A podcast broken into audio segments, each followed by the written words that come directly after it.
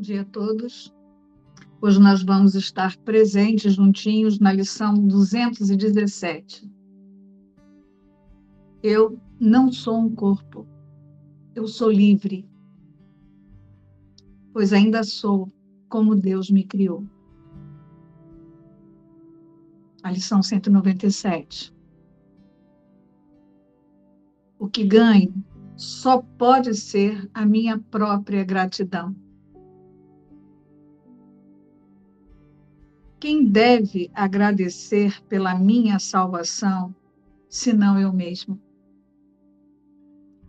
E de que modo, senão através da salvação, posso achar o ser a quem a minha gratidão é devida? Eu não sou um corpo, eu sou livre, pois ainda sou como Deus me criou. Hoje nós estudamos a metafísica da lição 217 e revisa a declaração de Jesus. O que ganho só pode ser a minha própria gratidão. E como linha, linhas de prática para o reposicionamento da consciência na intenção do conteúdo desse, dessa lição, Jesus traz: Quem deve agradecer pela minha salvação, senão eu mesmo? E de que modo, senão através da salvação, posso achar o ser a quem a minha gratidão é devida? Vamos iniciar então trazendo a, a nossa consciência para observar aqui, nas linhas de prática, a declaração salvação. Vamos olhar para a metafísica dessa declaração. Mas antes, vamos relembrar que o sujeito aqui nessa declaração, o que ganho só pode ser a minha própria gratidão, não é a sua imagem no mundo e nem a consciência que pensa o autoconceito que faz essa imagem. Não é esse que ganha a gratidão. Porque se eu imaginar, se eu fizer essa lição, essa revisão, né? A partir do entendimento que eu vou ganhar alguma coisa, o eu personagem, né? Eu vou imaginar que eu vou trazer a verdade para a mentira. Eu vou trazer a verdade para o que precisa ser desfeito, para o que precisa ser desidentificado, né? A salvação ela não acontece no Márcio e nem para o Márcio, não é para o corpo. É através. Né? É através. É além. Então vamos olhar o que é a salvação. Vamos olhar para a metafísica disso. Antes, relembrando que o sujeito aqui é Cristo, né? O que ganho é, é um relembrar, o sujeito aqui é Cristo. Então, essa lição é mais uma lição de reeducação existencial. É mais uma lição de reposicionamento na verdadeira existência.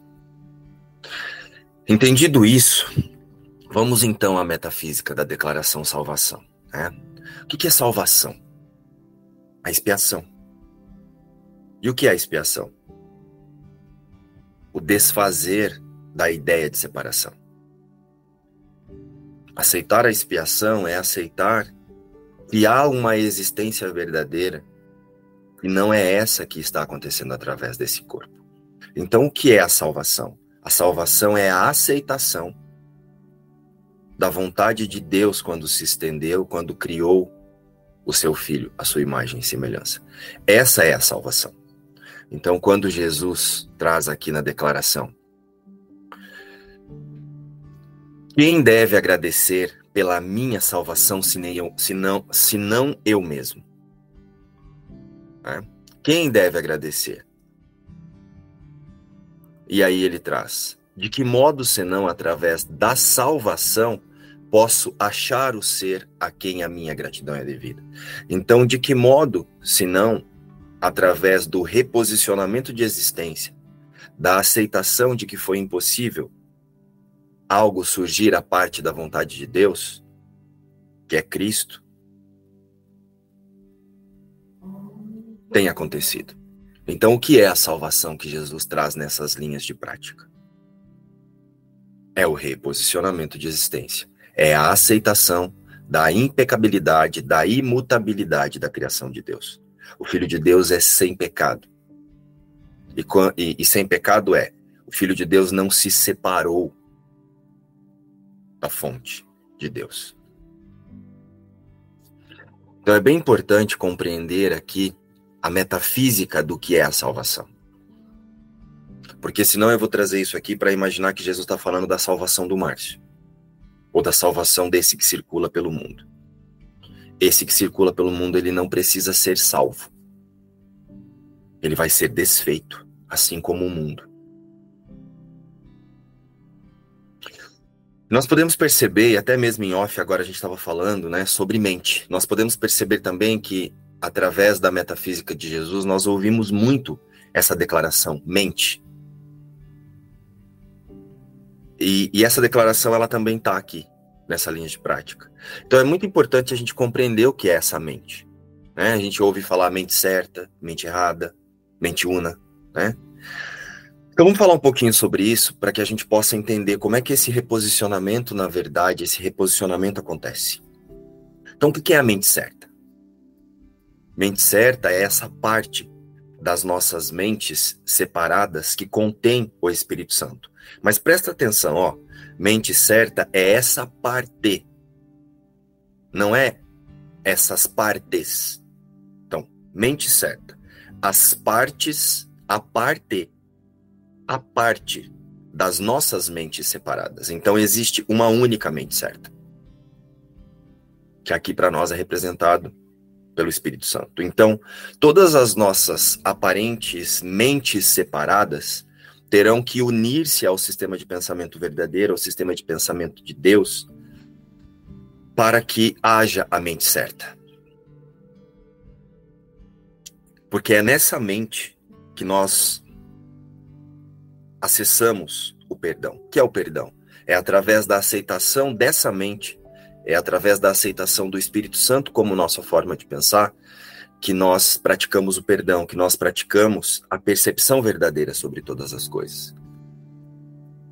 E o que é a percepção verdadeira sobre todas as coisas? É relembrar que existe uma única existência. Então, se eu estou percebendo coisas fragmentadas, pessoas fazendo isso ou aquilo, essa não é a realidade nem a verdade. Então, eu aplico o perdão mas sem aceitar que o Espírito Santo é a forma de pensar verdadeira e todos nós teremos que retirar a nossa crença da separação, de ser um ser aqui que pensa separado de Deus e colocar a nossa orientação, colocar a nossa atenção no Espírito Santo e nos disponibilizar, disponibilizar a consciência a buscar o entendimento e a aceitação de como que o Espírito Santo pensa qual é a percepção do Espírito Santo? Qual é a visão do Espírito Santo sobre o mundo?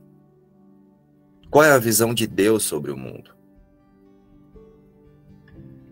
O mundo não existe. O mundo é uma ilusão. O mundo é uma holografia que surgiu a partir do efeito da louca diminuta ideia.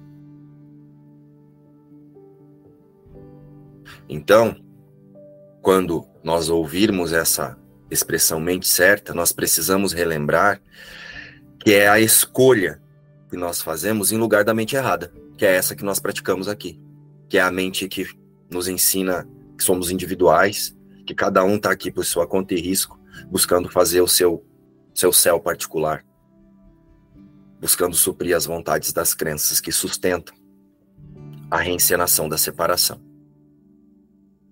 através da consciência unificada separada.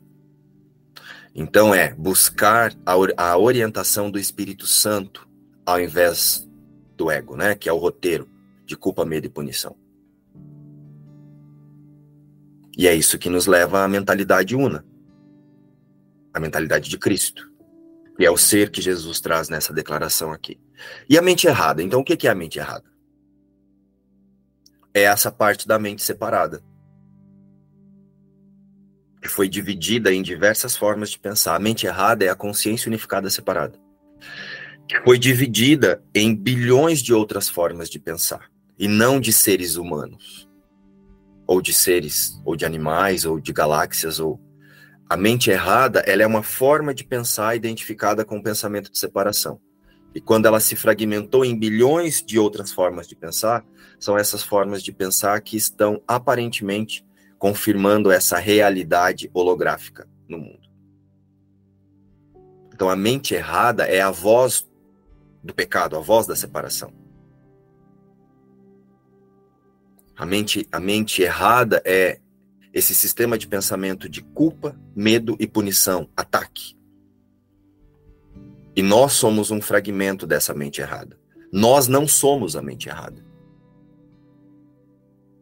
Nós somos um fragmento, existe uma consciência que é um fragmento dessa mente errada, que é essa mente equivocada da sua verdadeira existência, que ela acreditou no pensamento de separação, então ela acreditou numa em algo a parte de Deus, e ao se fragmentar, os seus fragmentos herdaram essa forma de pensar, e é esse fragmento que faz o você autom automaticamente você herdou essa forma de pensar dessa mente errada. Então a mente errada não é você.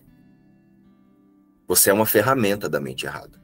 O você no mundo é uma ferramenta para a confirmação da culpa, o medo e a punição. Então não é você que é convidado a escolher a mente certa. É esse fragmento que ali é desenvolvido o observador e então esse observador desidentifica-se com a consciência unificada, separada, e então escolhe pela mente certa.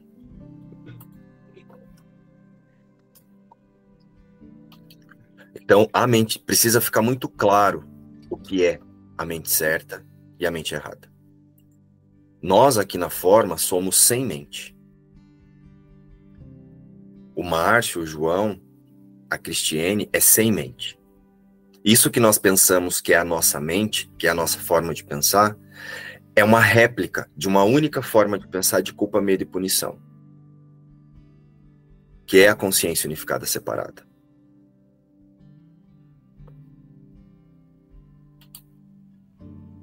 Então, é preciso que nós que seja retirado de nós essa ideia de que nós somos a mente errada. Nós somos uma ferramenta da mente errada. Senão nós não vamos entender sobre para quem Jesus está falando sobre essa gratidão aqui. Então vamos falar da mente una, né? O que é a mente una? Mente una é Cristo. Quando nós escutarmos ali em um curso milagre sobre a mente una, a gente pensa que é Deus, né? Não. Essa não é ainda. A, a, é a totalidade. Quando nós é, pensamos Deus, nós temos que pensar na, na totalidade. Deus é. Então, mente una é, é a mentalidade de Deus, é a extensão de Deus, é Cristo. A mente unificada da filiação. E Cristo, ele está além da mente certa e além da mente errada. Ele transcende. Cristo, Cristo não sabe para que serve mente certa e mente errada. Cristo permanece com Deus no conhecimento, desperto. Cristo não está dormindo. Lembra do nosso estudo Transcender o Ego? Então, transcender o ego é reposicionar a consciência direto na unidade, no Cristo. Cristo transcende qualquer espécie ou forma ou ideia de separação. Então, quando você ouvir mente una, lembra que você está falando de uma mente sã, totalmente alinhada com os pensamentos de Deus e com a vontade de Deus. E, é, e essa mente, ela existe apenas no nível do conhecimento do céu com Deus. Cristo está no céu com Deus. Cristo não veio ao mundo, Cristo não sabe para que serve o mundo. Cristo não sabe para que serve mente certa e nem mente errada.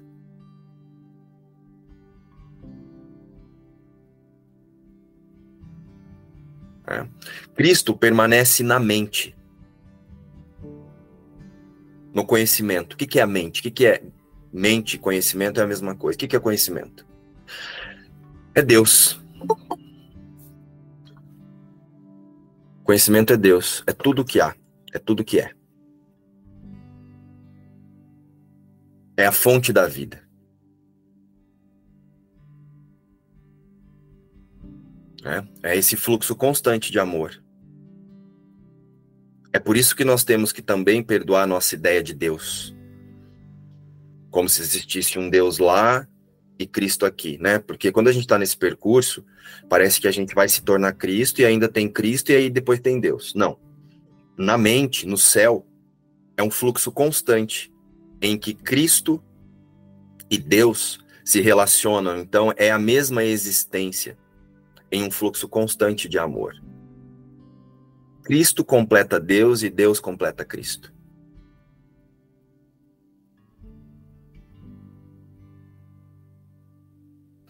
Então é bem importante que fique claro para nós que a mente certa não é transformar os pensamentos de Márcio em santos, em pensamentos santos. A mente certa é aceitar o Espírito Santo como a única forma de pensar verdadeira dentro do sonho. A única forma de pensar alinhada com Deus. O Márcio alinhando o que ele pensa com Deus e querendo fazer coisas santas no mundo ainda é a mentira travestida de verdade. É tentar tornar o personagem um travesti do amor. Então, entendido isso, o que ganho só pode ser a minha própria gratidão. Então, essa lição direciona para a importância da aceitação de ser uma mente a imagem e semelhança de Deus. Uma mente certa. Usando a percepção verdadeira sobre todas as coisas. A gratidão nesta lição é uma referência ao observador usando o discernimento que, e escolhe, então, o tomador de decisão por Deus como a sua forma de pensar, que é o Espírito Santo. E aceita o seu sistema de pensamento verdadeiro como seu único eu, o eu real, no efeito da louca diminuta ideia. O que eu ganho só pode ser a minha própria gratidão, porque ao relembrar-me o ser único na totalidade com Deus, aceito com gratidão a impossibilidade da mudança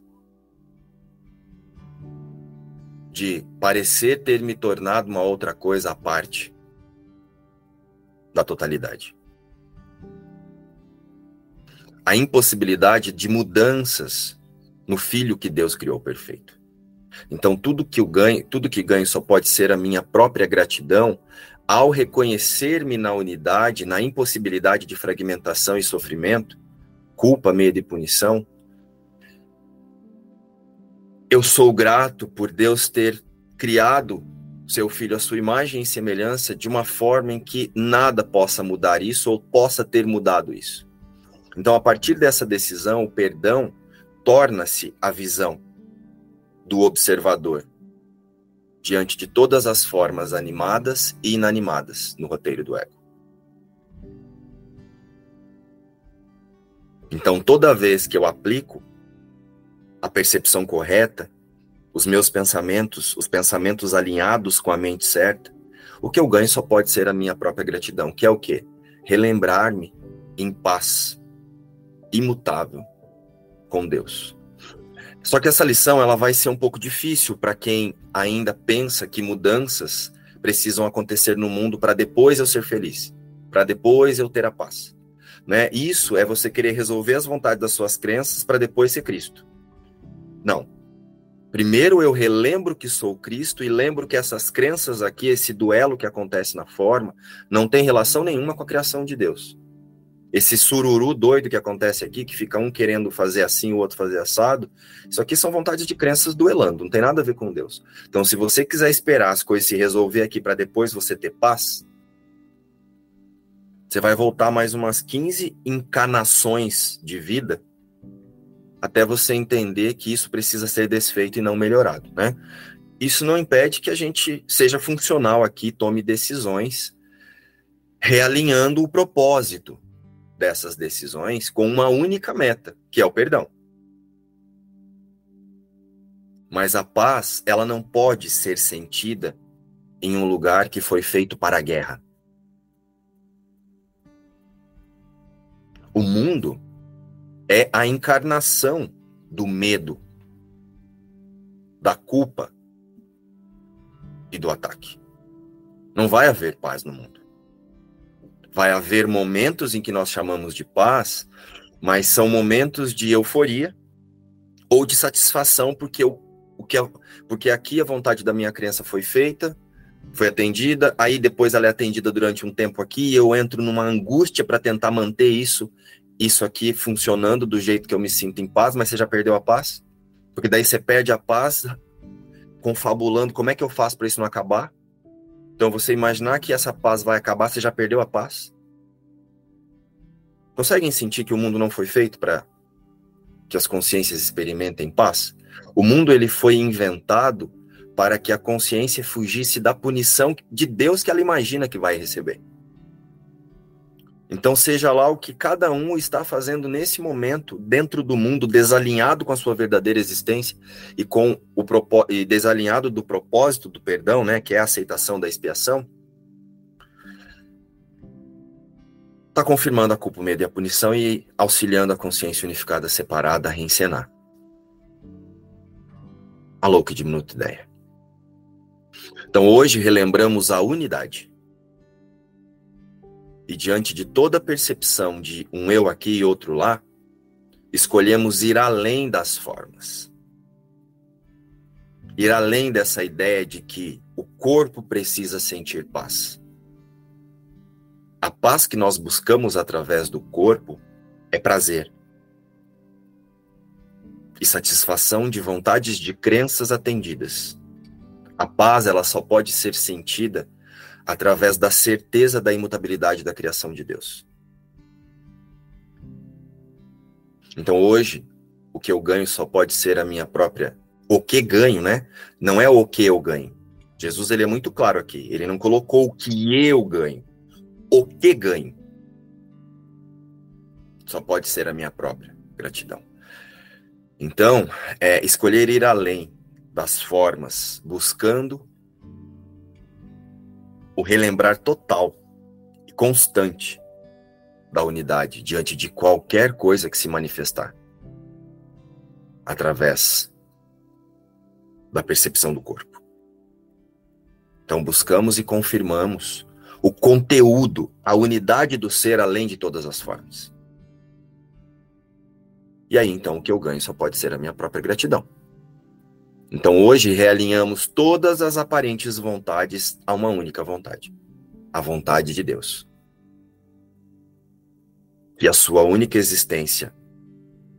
A vontade de Deus é Cristo, que é a única existência. Então é o relembrar de Cristo que nós praticamos hoje. Então, além de todas as formas, está um único Filho E, e, essa gratidão que eu ofereço é a gratidão a partir da unidade. É aceitar a impossibilidade de fragmentar-se em diversas formas de pensar a parte de Deus. E relembrar que tudo que pensamos, pensamos com Deus. O que ganho só pode ser a minha própria gratidão, o filho permanece imutável e ilimitado em um fluxo constante no amor de Deus. E aí nós podemos é, levar a nossa consciência agora para uma outra lição que nós fizemos. Quando me defendo, sou atacado. Quando protejo o meu autoconceito, quando esse fragmento usa a espiritualidade ou ferramentas espirituais ou o conteúdo do livro, né?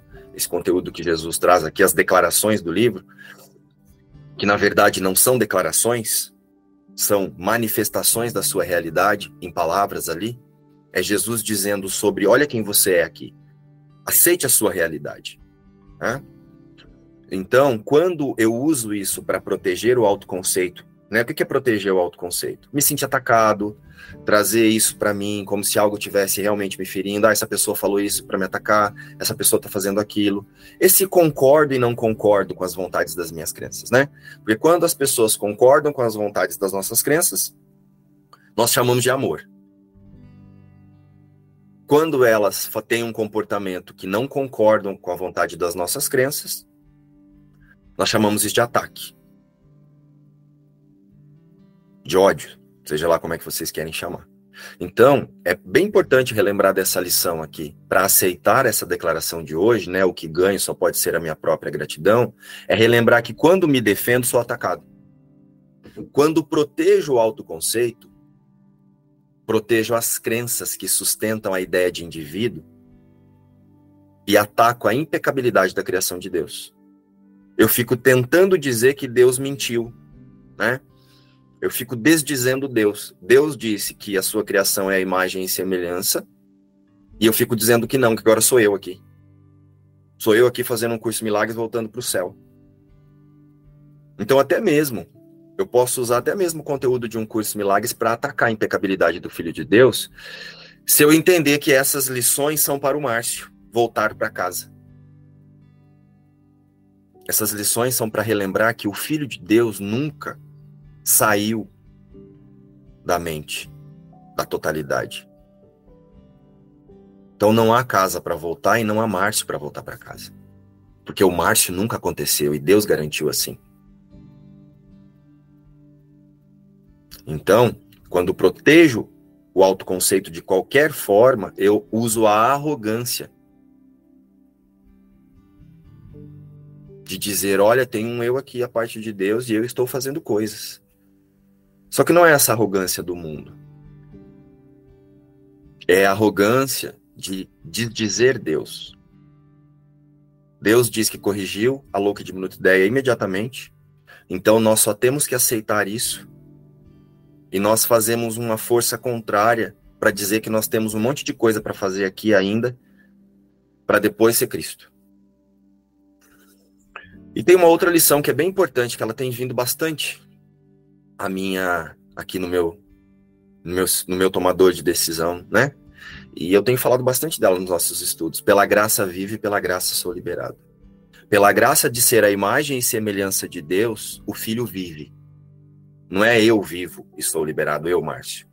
Pela graça de Deus ter se estendido e feito, criado um filho à sua imagem e semelhança, porque Deus não faz, Deus cria. A sua imagem e semelhança, o filho vive e pela aceitação do Espírito Santo como tomador de decisão por mim, esse mim, fragmento da consciência unificada, sou liberado. Cristo, sou liberado, como que sou liberado? Eu relembro que Cristo permanece intacto, imutável com Deus. Espírito Santo, escolhe por Deus por mim. E o que eu ganho só pode ser a minha própria gratidão. Fez sentido aí? João, eu gostaria que você trouxesse para nós um pouco sobre o que é arrogância e como é que nós praticamos a arrogância aqui, na nossa conversa de ontem. Arrogância é qualquer pensamento que a gente tenha que tenta contradizer Deus, ou que a gente atribui a Deus, conscientemente ou não, a Deus ou a Cristo. É qualquer pensamento que eu tenha sobre mim ou sobre qualquer outra pessoa ou sobre uma imagem que eu fico contradizendo Deus. Então, é o que o Márcio falou. Jesus está falando: nada real pode ser ameaçado. O Filho de Deus é perfeito, é curado, é íntegro, permanece em casa. Qualquer pensamento que não seja uma lembrança disso está contradizendo isso. Então, isso é arrogância.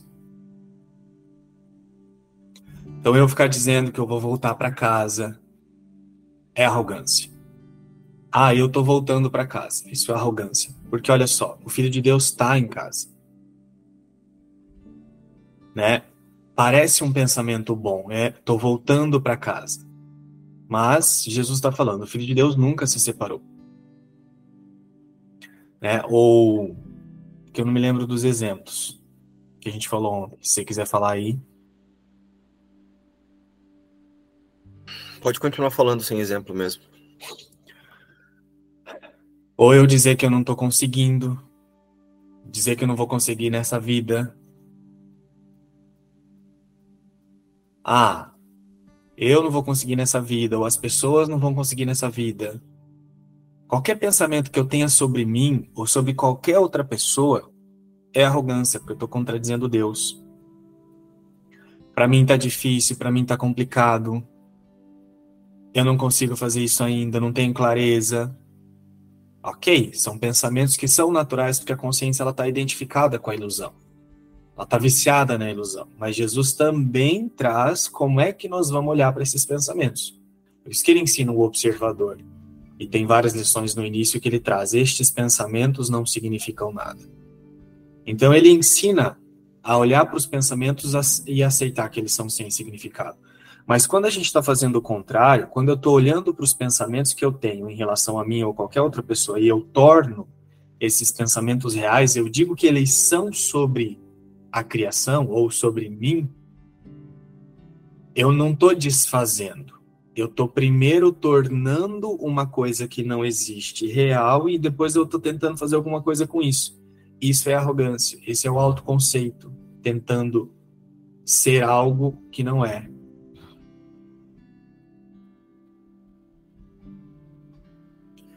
Então, eu dizer que eu não tenho capacidade, por exemplo, de falar numa live.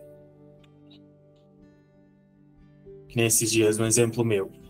Eu olhar para uma reunião onde a gente está ali para falar sobre a verdade e eu dizer: tô com preguiça, tô com tédio, não quero falar. Isso é arrogância né? Porque eu estou protegendo uma imagem que está sentindo medo em forma de preguiça, de tédio ou falta de vontade de falar. Isso é arrogância, porque eu estou dizendo que o Filho de Deus ele foi capaz de se tornar alguma outra coisa.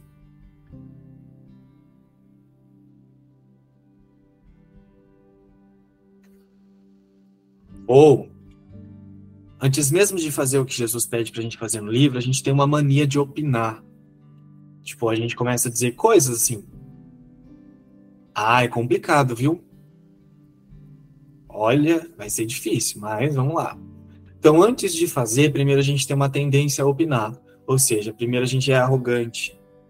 A gente contradiz o Filho de Deus, a criação, e vai com um autoconceito para a experiência. Isso é arrogância.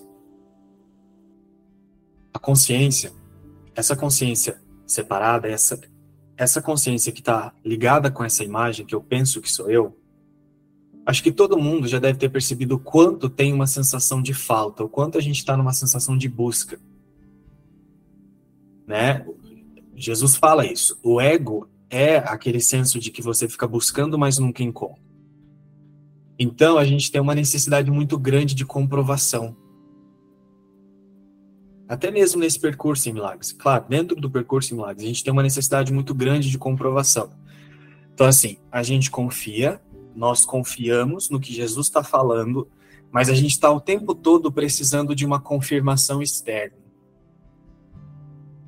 Eu, é como se fosse assim, para eu falar aqui, eu preciso, para eu me sentir bem, para eu me sentir confortável com o que eu disse, eu preciso que alguém na tela faça assim, ó. É porque parece que quando alguém faz assim, é, a, a pessoa concordou comigo, ou seja, é, fez sentido. Então, ela me trouxe uma comprovação. Então, tudo isso é a consciência buscando uma comprovação para ela sentir aquilo que ela está falando. É a consciência buscando gratidão, é a consciência buscando retorno externo, buscando comprovação. Então, essa lição é, é um convite para aceitar que a gratidão ela acontece num outro lugar. Quando eu aceito a única meta e descanso só na realidade, reposiciono a consciência fora da ilusão, tiro o foco do corpo, tiro o foco da ilusão e coloco o foco na existência só em espírito, você começa a ver que você é a própria gratidão. Então você não precisa nem de comprovação externa no mundo e você também não precisa nem agradecer a nada no mundo. Eu não agradeço por essa live, eu não agradeço porque o Márcio me traz tantas é, é, oportunidades de, de compreensão. Não agradeço por isso. Porque uma vez que eu reposiciono a minha consciência, eu sinto-me só a gratidão. Eu sou a própria gratidão. Então é por isso que o que eu ganho só pode ser a minha própria gratidão. Eu estou, eu estou dentro da gratidão. E se eu estou dentro da gratidão, eu vejo que eu estou completo. Então eu não preciso nem que as pessoas confirmem o que eu estou pensando e nem agradecer a alguém fora de mim. Não há o fora de mim. E Jesus ele traz aqui algo que fecha bastante com Fecha não, né? Tá alinhado com isso que o João trouxe aqui. Na verdade, o João tá alinhado com o que Jesus declara aqui. Aprende a deixar o perdão afastar os pecados que pensas ver fora de ti mesmo, e nunca pensarás que as dádivas de Deus só te são emprestadas por um momento, antes que ele as arranque de volta na morte. Pois então, a morte não terá significado para ti. Aqui Jesus está falando sobre essas, essa gratidão que nós aplicamos por coisas. Então, assim, são coisas que eu estou experienciando agora, então isso é emprestado para que eu me sinta bem aqui. Só que isso não é gratidão, isso é crença no sacrifício. É eu achar que eu tenho que fazer coisas para receber coisas. Isso é barganha. Não é gratidão. Eu estou grato porque alguma coisa fez bem para o mim aqui. Eu tô grato porque alguma coisa aconteceu do jeito que eu queria. Isso é agradecer pelo pecado, pela separação. Isso é agradecer por vontades de crenças que estão confirmando a culpa, o medo e a punição a serem atendidas. Então, em única instância, no nível metafísico, quando eu pratico a gratidão desse lugar, eu estou agradecendo pela culpa, pelo medo e pela punição. A gratidão que Jesus nos convida hoje é a gratidão da unidade. Como eu disse anteriormente. E aí Jesus ele continua: "E com o fim dessa crença, o medo acaba para sempre. Agradece ao teu ser por isso. Agradece a Cristo por isso. Agradece a Cristo por nada disso ser possível porque você é Cristo íntegro. Agradece ao teu ser por isso. Pois ele, aqui está o ele com letra maiúscula, só é grato a Deus. Por quê? Porque Deus se estendeu e lhe ofereceu toda a sua graça. Ele só é grato a Deus e agradece a si mesmo por ti. Cristo ainda virá a todos aqueles que vivem. Cristo virá porque nós teremos que, através do Espírito Santo, que é o ponto de encontro da voz que fala por Deus para todas as consciências, nos unirmos nessa mente certa. Então Cristo virá a todos aqueles que vivem, pois todos têm que viver e se mover nele. Todas as consciências que se imaginam fragmentadas serão relembradas através do Espírito Santo que permanece um único ser. O que ele é está seguro no seu Pai pois as suas vontades são uma só. A vontade de Cristo e Deus é a mesma. A sua gratidão a tudo o que eles criaram não tem fim. Pois a gratidão continua sendo uma parte do amor. E o que é o amor? O amor é o que nós somos com Deus. Então, nesse fluxo de amor constante, a gratidão acontece porque é tudo sempre amor, nada pode mudar.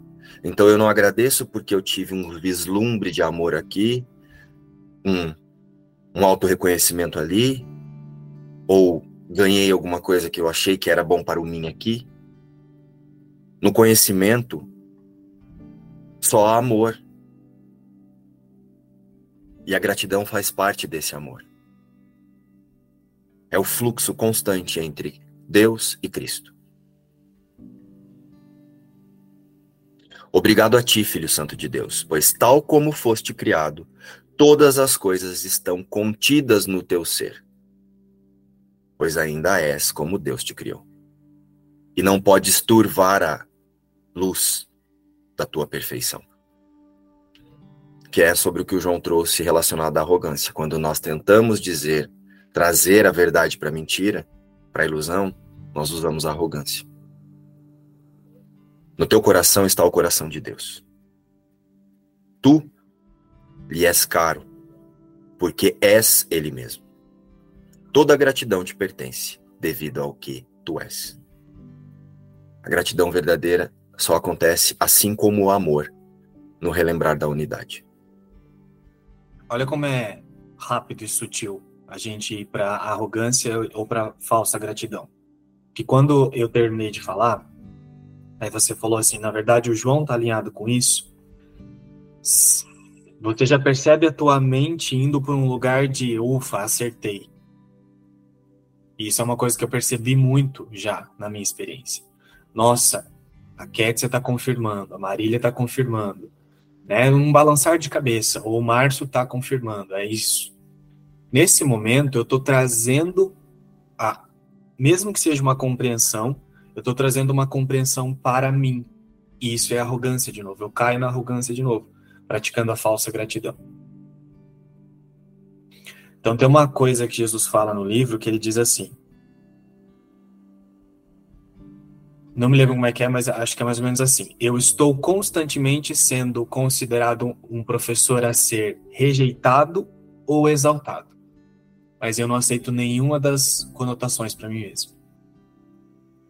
Então essa lição é como se fosse assim, você, é, é, um, é, uma, é uma prática de você soltar o especialismo. Você libera, reposicionar a consciência é eu aceitar que o João não existe só existe uma única existência, essa existência é Deus. Não tem João. Então, nada que eu tente atribuir ao João, qualquer coisa que eu tente atribuir ao João, não existe. Então, o João não está acertando, o João não está fazendo um percurso em milagres, o João não está entendendo. Nada disso é real, se só existe uma única realidade. Isso é reposicionar a consciência. E essa é a única maneira de sentir a gratidão que Jesus está trazendo nessa lição. Porque quando eu trouxer a gratidão para o João de novo, ela vai ser distorcida e ela não vai ser gratidão, ela vai ser falta disfarçada de comprovação externa. Então, eu estou me vendo em falta, preciso de comprovação, estou na falta de confiança, então eu ainda estou numa, numa expectativa de que alguém confirme que eu estou no caminho certo. Ou eu estou numa expectativa de que o mundo melhore. Isso é quando o João está tentando praticar esse reposicionamento. Eu, a consciência ainda está ainda tá identificada com o que não é, e identificada com o que não é, ela está tentando reposicionar a imagem na realidade. E não dá, uma coisa exclui a outra. Então, para sentir a gratidão, a imagem não existe, então não tem especialismo. Uma coisa é fato: a gratidão no mundo, se você observar no nível metafísico, você vai sentir que é sempre culpa, medo e punição. E como é que você vai perceber isso? Você vai perceber que tem uma ideia de que você fez um sacrifício e agora você é grato porque você recebeu o retorno desse sacrifício. E é falta, porque estava te faltando alguma coisa, agora você é grato porque você foi preenchido com suprido com essa coisa. Então, no nível físico, a gratidão ela é a materialização da falta e da autopunição. No nível metafísico, é arrogância contra a impecabilidade do Filho de Deus, que é completo, que não precisa de nada externo para sentir-se grato, feliz ou em amor, né? Então, a gratidão no mundo é a materialização da, do sacrifício. Conseguem perceber? E não é dessa gratidão que Jesus está falando aqui. Ele está falando da gratidão da impecabilidade, da imutabilidade da criação de Deus. É, me veio assim, né, hoje quando eu abri para ler o livro, né, que na verdade a primeira ideia de que é, né, a, a, essa questão no mundo, né? O que que é essa gratidão no mundo? é, que é dar, é receber, né? dar e receber, né? É você ter e não ter, né? É você perder ganhar, né? Isso aí tudo envolve essa, essa questão no mundo, né? São as regras no mundo, né? Que eu só dou, né? Se eu puder receber de volta, senão não não está certo, né? Então no mundo quanto mais você dá, você mais recebe essa ideia, né? E é como se fosse assim um investimento, né? Você faz um investimento, né? E que na verdade é o que é a crença mesmo na, na separação, né? É a é o medo da escassez, né? Tá envolvido isso tudo aí. E na verdade a verdadeira gratidão é foi o fato de Deus ter dito não para a separação, né? Isso a gente já está bem claro para a gente. Então essa lição ela é mais um reposicionamento mesmo, né? No ser que nós verdadeiramente somos e que já é completo, como foi falado aqui já é completo, já é íntegro, nada falta, né? E quanto mais tem, mais expande, mais, é, mais recebe. E é, é, é, aquele fluxo, né? O fluxo de amor contínuo, né? O fluxo de amor constante. E nisso aí já está incluída a gratidão. Você não projeta, você só expande. Né? Então, na verdade, você é a, a verdadeira gratidão né? dentro desse fluxo. E tem uma, uma, uma, uma fala de Jesus, né, no finalzinho dessa lição, que diz assim: No teu coração está o coração de Deus. Tu lhe és caro, porque és Ele mesmo. Toda gratidão te pertence devido ao que tu és. Tem uma frase aqui no finalzinho da lição que também fala assim, ó: agradece por todos os incontáveis canais que estendem esse ser. Então, é, incontáveis canais que estendem. Hoje nós, a gente estava falando sobre estender, né? E tudo, tudo o que a gente pode ver nos relembra, né? Todo irmão que a gente vê nos relembra que não é isso aqui. Então eu posso usar tudo que tem aqui como seta para relembrar que não tem isso aqui. Que não tem um irmão ali, eu aqui. Então não é só aquele que fala, né? Todos nos relembram que não tem separação. Então, tudo que eu vejo que, com os olhos do corpo, eu falo, nossa, eu tenho um ali, um aqui. Não, eu relembro. Não. Eu me relembro que o que Deus criou continua. Continua íntegro. Então, é esse relembrar, relembrar que. que e, e esse desfazer também, né? A gente se relembra que não tem enquete. Então, você começa a se, a se desfazer. Não tem enquete, não tem um irmão. É, então, essa frase aqui, ó Agradeço por todos os incontáveis canais que estendem esse centro. É tudo, é incontável o que vai te relembrar que você não está aqui. E o que só existe é o que Deus criou. E se só existe, né? E se o que está lá fora não existe, né? Então, a gratidão é pelo que a gente é mesmo, né? Não é pelo por nada, é, é pelo que a gente é. Esse reposicionamento que é a gratidão. E é o perdão, né? Porque o perdão está exatamente nesse, nesse reconhecimento, nesse reposicionamento. É, Para mim ficou muito presente a necessidade da gente perdoar as identificações que a gente realmente tem com o corpo, tanto nosso quanto do mundo. E me veio um, um conhecimento equivocado da ciência, que a gente que estuda muito a gratidão no mundo, dizendo até quais são os mecanismos cerebrais que são ativados, que é o sistema de recompensa. Ora, se eu preciso fazer um movimento para ativar o sistema de recompensa, é que eu estou me sentindo na falta, eu estou fora da sensação de plenitude. E, então, assim, como esse sistema equivocado do ego, ele foi pervertendo a verdade até das vibrações das palavras, né? Então, desaprender o que é gratidão, no mundo para aprender o verdadeiro sentido da gratidão, né? Que é ser Cristo. E aí fez muito sentido entrar na cena já para perdoar, como a gente teve um treinamento há pouco tempo, né? Uma imersão. Por quê?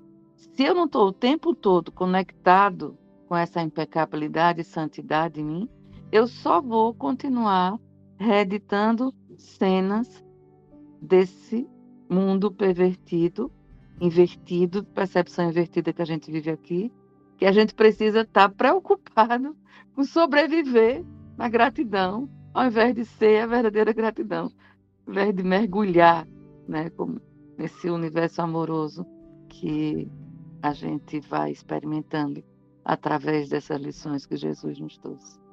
Ele fala da salvação de Cristo e quanto eu aprisionei o Cristo, né, me engano a, a não ser o Cristo. E, nossa, quando você aceita a verdade que você é Cristo, você está na graça. Você só fica na graça. E só tem o perdão. Não tem o outro. Não tem o mundo. Não tem ninguém aqui. Só o Cristo. E é essa gratidão, sabe? De ser o Cristo. De não ser esse corpo. De ser livre. E isso veio assim. Uma liberdade, uma paz e esse transbordar do amor com todos. Nos vemos daqui a pouco na Hoje nós temos ali um encontro de sessão de expressão, tira dúvida e orientações, agora às 10 horas com o João.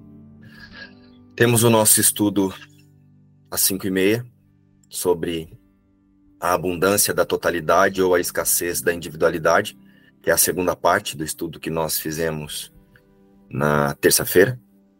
Ou a qualquer momento lá no WhatsApp ou aqui amanhã para mais uma revisão. Beijo, tchau.